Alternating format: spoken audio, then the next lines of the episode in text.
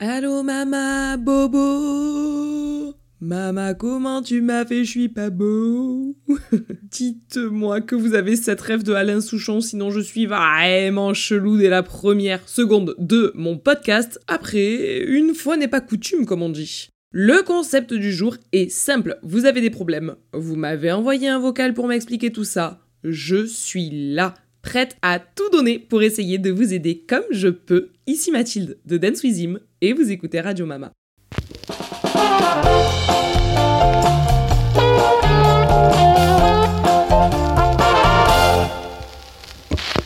Coucou ma petite commu Et nous voici, nous voilà, nous voilà dans le dernier mois de l'année. On attaque les tout derniers podcasts, il n'y en aura plus que trois dans cette saison 1. Et quelle saison Messieurs, dames, je vais faire en sorte de vous enregistrer assez de podcasts pour que vous puissiez en avoir tout au long de mes vacances, puisqu'au moment où vous écoutez celui-ci d'épisode, je ne suis pas encore en vacances, mais par contre, les deux qui suivent tomberont pendant mes seuls 10 jours de vacances que j'ai pris depuis l'été dernier, donc ça va faire le plus grand bien. Bref, je divague, tu divagues, nous divagons, sauf qu'a priori, l'épisode du jour devrait être assez long. J'arrête donc toute digression et je lance vos vocaux. J'ai fait un appel à problème sur une story Instagram il y a quelques temps. Vous avez été énormément à m'envoyer des messages vocaux de moins d'une minute comme je vous le demandais pour m'exposer rapidement un petit problème qui vous arrive en ce moment, qu'il soit plus ou moins général. J'ai fait une petite sélection de quelques vocaux.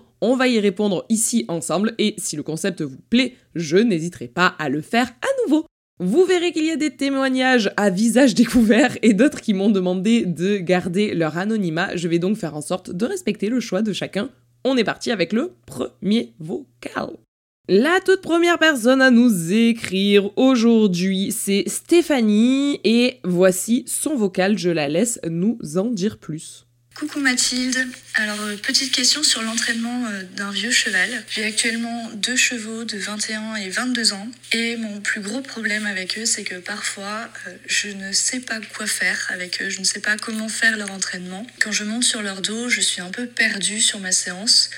Et hum, j'ai pas toujours mon coach avec moi puisque les chevaux sont à la maison. Du coup, j'aimerais savoir comment toi tu fais, notamment avec Hollandais, pour faire le faire progresser et surtout garder, le garder en forme en étant régulier voilà, merci beaucoup. J'aime autant vous dire qu'un vaste sujet comme ça, mais Stéphanie, là, tu me chauffes de ouf. Je pourrais en faire un épisode de podcast à part entière. D'ailleurs, ce n'est pas la première fois qu'on parle de ce sujet-là, comment entretenir nos vieux chevaux, et j'en parle assez régulièrement sur Twitch, mais c'est avec plaisir que je vais à nouveau aborder le sujet ici. Petit aparté avant de commencer à dérouler mon idée, mon cheval commence à prendre de l'âge, hein, comme le disait Stéphanie, moi je suis dans les mêmes tranches d'âge avec Hollandais qui a 21 ans et qui prendra 22 ans officiellement le 1er janvier, soit dans quelques jours. Et je me rends compte que quand on expose son cheval sur les réseaux à partir d'un certain âge, ça y est, on sent qu'on a passé le moment sexy et que les gens ne veulent plus voir ça. C'est un truc de fou. Les chevaux ont une date de péremption et à partir de 18-19 ans, les gens ne veulent plus voir ton cheval sur les réseaux. Et on te demande toutes les deux minutes quand est-ce que tu prends un petit jeune? Tu penses à la relève? Est-ce qu'il va partir à la retraite? Alors que, clairement, un cheval qui a travaillé toute sa vie, qui est encore en bonne santé, et physique et mentale, le fait de le faire partir précipitamment et de façon précoce à la retraite, c'est lui mettre plutôt que prévu un pied dans la tombe. Moi, mon cheval, je fais en sorte de le garder avec un petit rythme de travail. C'était un rythme de travail un petit peu plus important avant qu'il ait ses problèmes de santé. Je vais pas y revenir euh, trop en détail ici, j'ai l'impression de vous parler que de ça sinon. Mais euh, je travaillais un petit peu plus avant que l'on décèle euh, de la pyro chez lui et qu'il ait une infection des poches gutturales, l'enfer. Mais du coup, voilà, il a gardé un bon rythme de travail de façon à pouvoir continuer à garder un cardio en bonne santé, une musculature qui soit harmonieuse, un cheval qui reste souple, etc. Fin de parenthèse, mais je trouve ça un petit peu fou d'avoir à ce point-là envie, besoin et d'être matrixé par la société pour cacher nos vieux et les faire disparaître. Bien au contraire, moi je le brandis haut et fort et je me dis que quelle fierté d'avoir un cheval qui passe tranquillement dans des âges plus avancés et en étant toujours aussi beau et présent mentalement. Je reviens à nos moutons et effectivement la difficulté tout de même avec ces chevaux-là et encore plus du fait qu'ils soient invisibilisés comme je le disais, c'est qu'on ne sait pas trop par quel bout les prendre et on ne sait pas trop comment les travailler.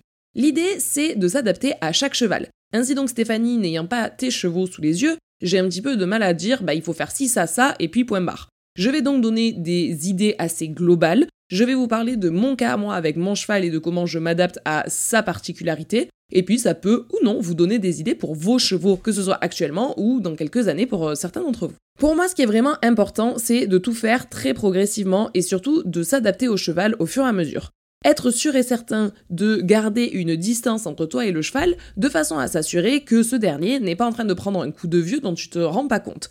Effectivement, quand on a le nez dans le travail, c'est parfois un petit peu difficile de se dire bon là je travaille tous les jours, tous les jours, tous les jours, et donc je ne le vois pas petit à petit être moins réactif et euh, bon je vais dire des grands mots, des gros mots, mais je le vois pas dépérir. Je vous conseille donc, première étape, comme tu me disais que tes chevaux étaient chez toi et donc que tu n'avais pas toujours un coach avec toi, de quand même une fois de temps en temps le montrer à quelqu'un de l'extérieur pour s'assurer qu'on n'est pas en train de, sans faire exprès, avoir des œillères du fait de se voir tous les jours et être un vieux couple, et donc pas se rendre compte que le cheval, petit à petit, euh, est en train de prendre un petit coup de vieux ou que sais-je. On garde donc à l'esprit que on continue de travailler, mais uniquement si cela va faire du bien au cheval, et surtout uniquement si celui-ci euh, en ressent encore l'envie et la euh, capacité physique. Pour moi, à leur grand âge, on n'est plus du tout à avoir envie de faire de la maxi performance et d'aller sauter les plus grosses barres du monde, dresser comme des fous, rassembler le galop, faire des pirouettes, changer de pied au temps. Non, ça, c'était peut-être le cas un petit peu plus tôt. Maintenant, c'est pas maintenant qu'on va l'installer comme étant euh, leur nouvelle routine. Mais par contre, on va essayer de se donner des objectifs. Pour ma part, j'ai opté pour deux très grands objectifs pour mon cheval.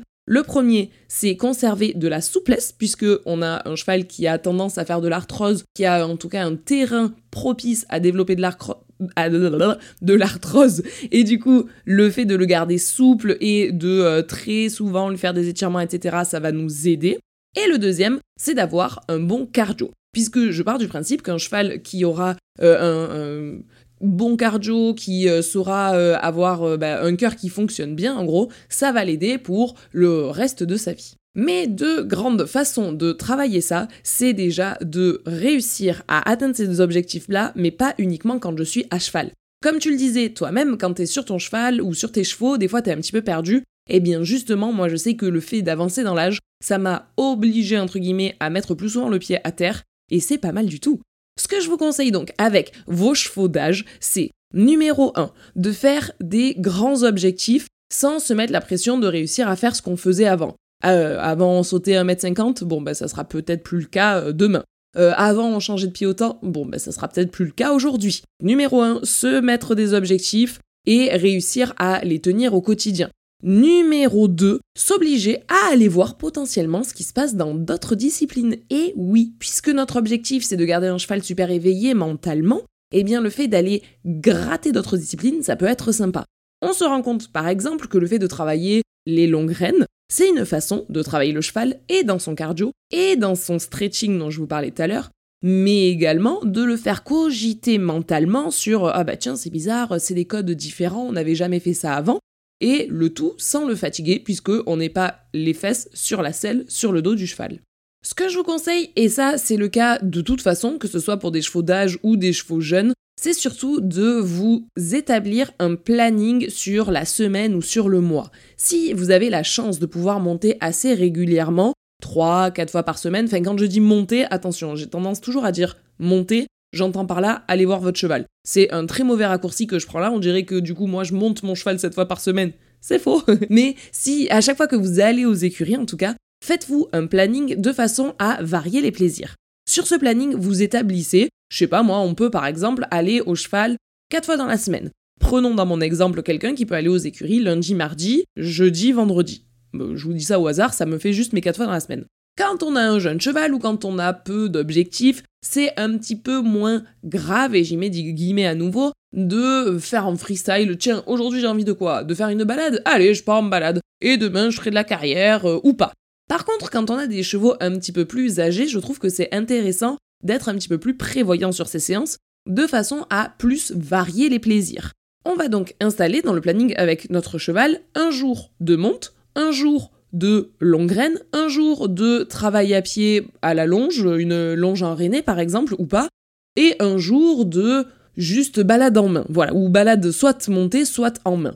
Et vous avez donc quatre activités. Sur ces quatre activités, vous les répartissez dans la semaine comme ça vous semble logique. Pour moi, quand vous arrivez le lundi, dans mon exemple ici, le samedi et le dimanche, le cheval n'a pas travaillé, vous arrivez donc le lundi, eh bien c'est peut-être intéressant de faire une petite longe nature. On fait un petit peu les trois allures, mais à la fois il n'y a pas de poids sur le dos du cheval et euh, le cavalier reste à pied. Le mardi, on se met dessus. On monte à cheval, on fait une petite séance de stretching, bout du nez au niveau des genoux, on étire la ligne du dessus et on fait beaucoup de transitions de façon à faire varier euh, passage du pas au trot, du trot au pas, etc., etc. Ça va permettre d'avoir un cheval qui se monte en dos et qui se fait une musculature. Le mercredi, il a repos dans mon exemple.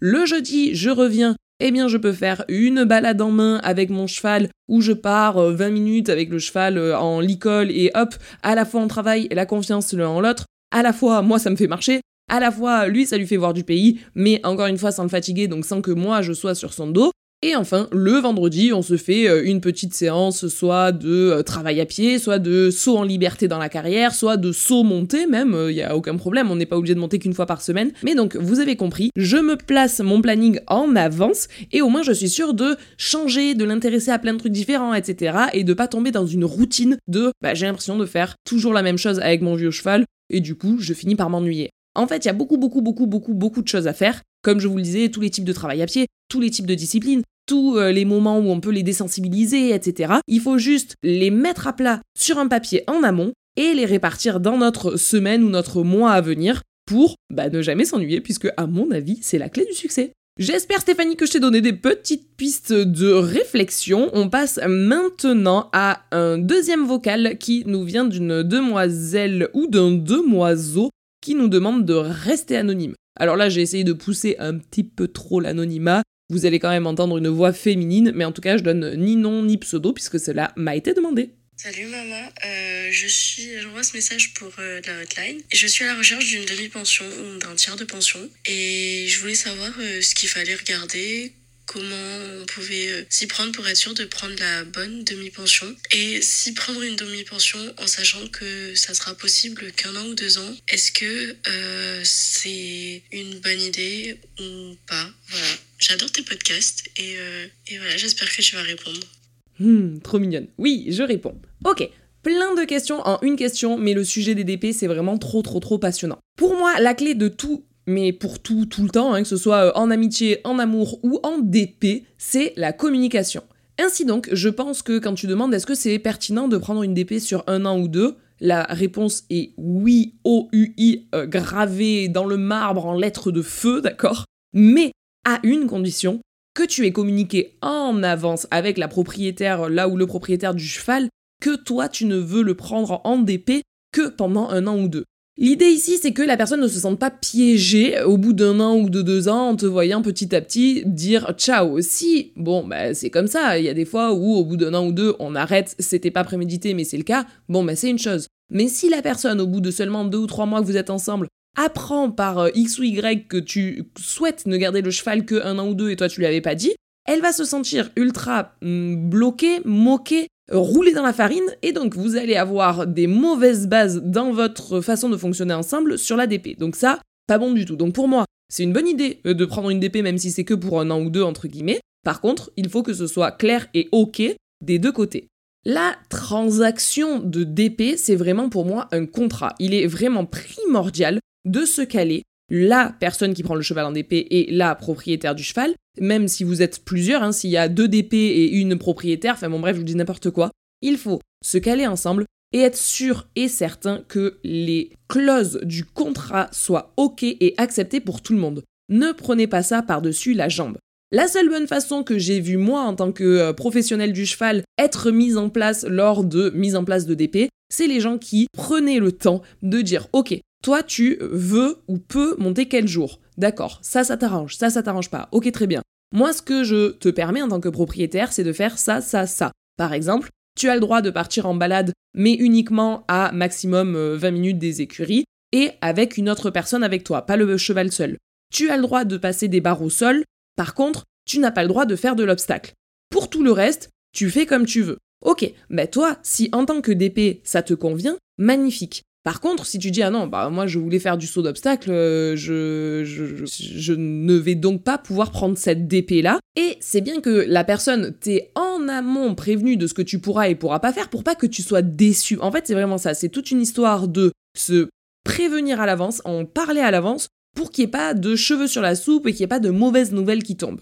Les points donc qui me semblent vraiment importants de poser sur la table ensemble, une fois bien sûr que vous avez essayé le cheval, qu'il vous convient, etc. Là, moi je vous parle vraiment dans le côté technique, pas dans le côté choix du cheval. C'est vraiment technique de DP. Donc une fois que le cheval a été essayé, que euh, je m'entends bien avec, etc., on se pose avec le ou la propriétaire et on dit ok, combien de jours par semaine? Quels sont mes jours? Quels sont tes jours? Comment on communique? Je vous conseille par exemple de mettre en place une ardoise dans le casier avec qui a fait quoi quel jour. Les petits mots que vous pouvez vous laisser entre vous. Et puis, il y a un côté très bienséance de euh, est-ce que la DP que je partage avec toi inclut pour moi la possibilité d'utiliser ton matériel? Si la DP utilise la selle de la propriétaire, alors combien de fois par semaine veux-tu que je te savonne ta selle? C'est des trucs tout bêtes, mais si c'est mis à plat dès le début, il n'y aura pas après de ah ouais, mais attends, mais elle se sert de ma selle, la dernière fois elle l'a mise un jour où il pleuvait, euh, elle l'a rangée dans le casier comme ça, les étriers pleins de boue dégueulasse. Si depuis le début, il y a marqué sur le contrat les semaines paires, c'est toi qui graisses la selle et les semaines impaires, c'est moi qui graisse la selle, il y a plus de euh, ah ouais, mais oui, mais lui, mais lui, mais machin. Moi, je suis vraiment pour ça depuis toujours et dans tout ce que je fais, organiser, mettre sur le plat et avoir anticipé au max tous ces problèmes-là pour que ce soit plus un problème. Deuxième chose, je vous conseille vraiment de communiquer au fur et à mesure. Dès qu'il y a un truc qui a été fait, et ça arrivera, hein, bien sûr, des moments où tu te dis ah ouais non alors ça, c'est vrai que je l'avais pas imaginé comme ça, eh ben arrête tout. Déjà si tu l'avais juste imaginé, c'est pas bon, c'est que euh, vous en avez pas discuté avant, pas grave. Par contre, à partir du moment où ça commence à être un petit peu pas ce que tu imaginais, parce que ce que tu espérais, parle-en. Dis-le à la propriétaire, parce que si toi t'es déçu de ça, elle, elle sera potentiellement déçue d'autre chose. Donc, discutez entre vous, mettez à plat au fur et à mesure. Les vraiment grands points que je vous conseille donc de euh, euh booker et de euh, valider avant de passer à la suite, c'est est-ce que vous êtes sur la même longueur d'onde en termes de est-ce que j'ai le droit de monter avec tel ou tel professeur? Est-ce que j'ai le droit de faire telle ou telle discipline? Est-ce que j'ai le droit d'avoir des jours pas fixes, un coup je viens le lundi, un coup je viens le jeudi, ou est-ce que c'est tous les jours à la même heure? Faites en sorte de trouver une façon de fonctionner ensemble en termes de communication qui puisse vous convenir. Comment se, on arrive à se joindre? Est-ce que c'est par WhatsApp? Est-ce que c'est par euh, Messenger? Que sais-je? Et par contre, on se met d'accord, on se répond toujours dans les euh, deux heures à tel ou tel message pour que ce soit fluide en fait, pour que ce soit facile. Dans l'ensemble, je vous conseille aussi d'essayer de vous rapprocher de propriétaires qui semblent avoir la même vision de l'équitation que vous. Vous-même, vous savez qu'il y a autant de cavaliers que de vision de l'équitation, mais il y a quand même des grandes, des grandes bulles de cavaliers. Moi, ce que j'appelle mes bulles de cavaliers, c'est des cavaliers très très très très très orientés compète, versus des cavaliers très orientés soins aux chevaux, versus des cavaliers très orientés euh, beauté du matériel, Bref, faites en sorte de vous rapprocher d'une personne en ayant conscience de quelle est sa façon de fonctionner. Je vous explique, parfois c'est intéressant d'aller se rapprocher de quelqu'un qui a exactement les mêmes façons de fonctionner que vous. Par exemple, vous êtes un cavalier très loisir, vous ce qui vous plaît c'est la balade tranquille dans les champs, ben ça peut être très intéressant de se rapprocher de quelqu'un dont le cheval a exactement ce mindset-là et dont la cavalière a ce mindset-là. Mais parfois, pas toujours. Moi, par exemple, si un jour je devais prendre une demi-pension, ça serait peut-être intéressant que je me rapproche de quelqu'un qui a très très très envie de faire plein de compétitions, que ça, que ça, que ça. Pourquoi? Eh bien parce que moi, j'en ai pas spécialement envie. Et du coup, on pourrait ne pas marcher sur les plates-bandes l'une de l'autre. Moi, je suis plutôt quelqu'un qui est préparatrice à la maison.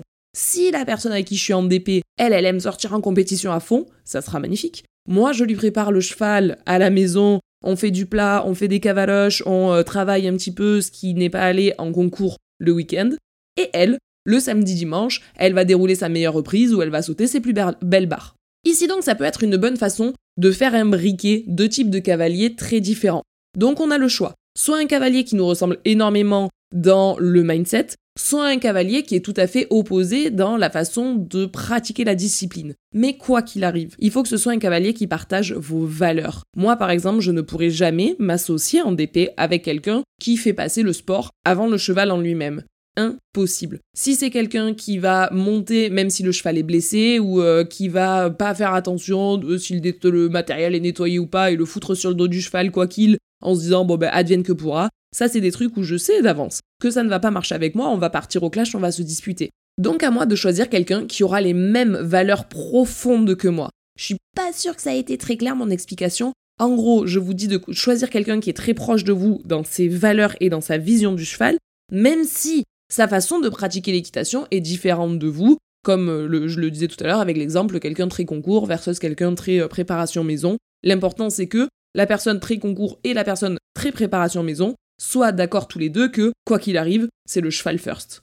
Vous aurez donc compris, je crois, que ce qui est intéressant d'après moi ici, c'est de communiquer. C'est la seule façon que vous ayez de pouvoir avancer avec cette DP et de faire en sorte que ça se passe bien. Passons maintenant ensemble au troisième vocal qui nous est envoyé par Clara. Hello maman, j'espère que tu vas bien. Alors moi, mon problème, il se situe plutôt au niveau de ma détente. Je sais qu'elle est hyper importante et qu'elle conditionne la suite de ma séance. Mais j'ai pu remarquer que même si selon moi, je fais une bonne détente avec beaucoup de transitions, mobilisation d'épaules, de hanches et que je passe vraiment le temps à l'échauffer, eh bien, je sens que parfois, il est quand même encore tendu et pas très réceptif à ma jambe. J'ai pu euh, tester une autre façon de faire euh, la détente parce que euh, j'avais plutôt l'habitude de faire une détente pas trop galop. Et depuis quelques temps, j'essaie de tester une détente au début reine longue au pas et puis après euh, tout de suite du galop. Et j'ai l'impression que ça va mieux. Mais est-ce que tu pourrais me donner quelques conseils au niveau de la détente? Merci maman, bisous ce dont nous parle Clara ici est assez classique, c'est le fait de réussir à mettre en fonction son cheval avant de commencer. Le premier conseil qui me vient immédiatement en tête face à ce genre de situation, donc vous l'aurez compris, hein, un cheval que on a tendance à détendre de façon assez classique, pas trop galop, et qui en fin de détente reste quand même assez froid à la jambe, la première solution qui me vient ici, c'est de commencer par faire une détente. Euh, ah oui, le problème c'était froid à la jambe, mais aussi raide, puisque sinon c'était bizarre ma réponse. Donc, si le cheval est euh, raide et froid à la jambe malgré la détente, alors commencer avant même de monter dessus par longer le cheval. Ça, ça fait des miracles. Attention, si on longe le cheval à chaque fois que l'on va monter dessus, on fait en sorte de ne pas longer que en cercle, on longe avec des lignes droites. Pareil, on fait attention de ne pas faire des cercles trop petits, on fait des grands cercles où on fait un cercle, une ligne droite, un cercle, une ligne droite, etc. etc. Pourquoi? Parce que trop de cercles à chaque fois, à chaque fois, à chaque fois avant toutes les détentes et des cercles trop petits, ça ferait que à terme ça abîmerait un petit peu trop vite les articulations du jarret par exemple de votre cheval. Ainsi donc, commencez votre détente par un petit coup de longe aux trois allures avec cercle, ligne droite, je le rappelle bien, cercle et tout ça avec des grands cercles. Ça peut être super intéressant parce que ça permet au cheval de se mettre en route sans nous avoir sur le dos. Encore une fois, comme pour le premier vocal dont on parlait tout à l'heure, c'est vraiment intéressant qu'un cheval puisse euh, fonctionner et se débrouiller sans avoir son cavalier qui le gêne sur le dos. Donc, le fait de commencer comme ça la détente sans le cavalier sur le dos, ça va permettre au cheval déjà d'être moins raide, de se mettre en route ainsi, mais également ça va l'obliger à être très réactif aux aides euh, naturelles, j'allais dire artificielles, non pas du tout, aux aides naturelles que sont la voix et la position du corps. Et donc, par la suite, sur un cheval un petit peu froid à la jambe, on n'aura pas commencé déjà à lui faire raidir ses abdos à chaque fois que notre jambe s'approche, ce, qui fait qu'à la fin ils sont froids à la jambe, hein, tout simplement. On aura fait tout notre début de détente avec un cheval où bah, ses abdos sont intacts puisque nos jambes n'étaient pas au contact. Une fois qu'on a fait comme ça nos 5-6 minutes de longe au pas trop galop, alors on grimpe sur la bestiole et là je vous conseille pour tous ces chevaux assez froids à la jambe et raides, vraiment c'est le fatal combo qui va bien avec le conseil que je vais vous donner ici, de faire une détente exactement comme ça nous est proposé là, pas galop trop. Ça, c'est la clé du succès. Ça va permettre tout simplement au cheval de faire tout d'abord son pas, qui est l'allure la moins fatigante, la plus naturelle pour le cheval. Donc hop, pas reine longue, en tout cas bout du nez vers le bas. Si c'est pas sur des reines longues, c'est en tout cas avec un bout du nez vers le bas. Puis galop, qui est une allure basculée, qui sera donc plus souple et plus facile pour le cheval, mais également qui va permettre de créer une bascule et donc d'engager les postérieurs plus fort. Et enfin, on finit par du trot, où le cheval n'a plus qu'à garder l'entrain que lui a donné son galop pour avoir un trot assez tonique. Faites l'essai chez vous. La prochaine fois que vous êtes à cheval, pensez à moi. Faites une transition du pas vers le trot. Vous verrez comme vous allez avoir l'impression de devoir eh, porter le cheval dans cette transition montante et allez, c'est bon, il est au trot. Alors que vous êtes au galop, vous serrez vos abdos, vous bloquez un petit peu votre euh, bassin et hop, le cheval est dans le trot et ch'tung, ch'tung, ch'tung, il tombe dans le trot il n'y a plus de problème euh, pour euh, aller de l'avant.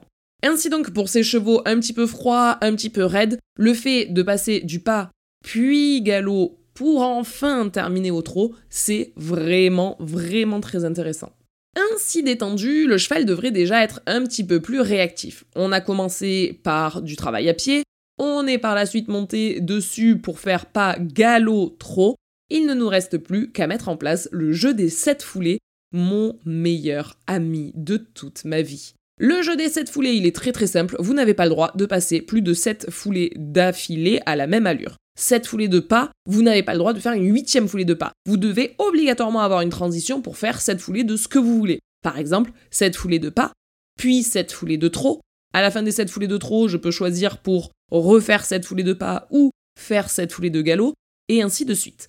Vous allez ainsi enchaîner les transitions montantes et descendante entre les allures, interallures. Vous passez du pas au trot, du trot au galop, du galop au trot, ainsi de suite. Transition montante et descendante entre les allures. Vous pouvez ainsi réaliser des transitions simples, c'est exactement celle dont je viens de vous donner l'exemple, du pas au trot, du trot au galop, du galop au trot. Ici, toutes les transitions sont réalisées d'une allure à une allure directement supérieure ou inférieure.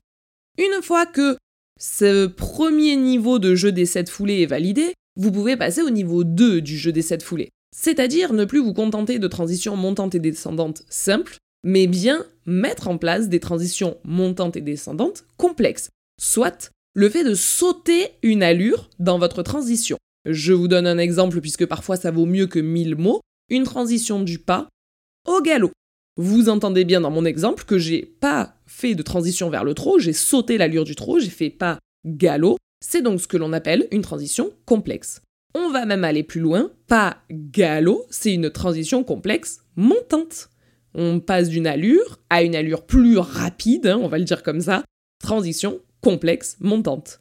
Ainsi donc, vous allez passer votre niveau 2 du jeu des 7 foulées, donc mes transitions montante et descendante complexe, arrêt galop, galop pas, pas galop, etc., etc. Trop arrêt, arrêt trop, enfin bon bref, je vais pas toutes vous les faire. Et maintenant, vous avez envie de passer au niveau 3 du jeu des 7 foulées. Ce sont les transitions inter-allures montantes et descendantes. Transition inter-allure, par exemple, je suis au trot de travail, je décide de faire du trot allongé, puis revenir au trot de travail, pour aller vers un trot rassemblé. Vous avez vu la différence ici. Je vais donc faire des transitions, mais en restant dans la même allure. dans mon exemple, l'allure qui est le trot. Dans ce même trot, je fais en sorte de faire apparaître différents types d'amplitude et de différents types de trop quoi. Donc trop rassemblé, petite amplitude, énormément de rebonds, vers trop moyen, beaucoup plus d'amplitude et un cheval plus longitudinal qui va aller chercher beaucoup, en gros sur le même tempo faire une plus grande foulée. Il parcourt plus de distance à chaque foulée en gardant le même tempo.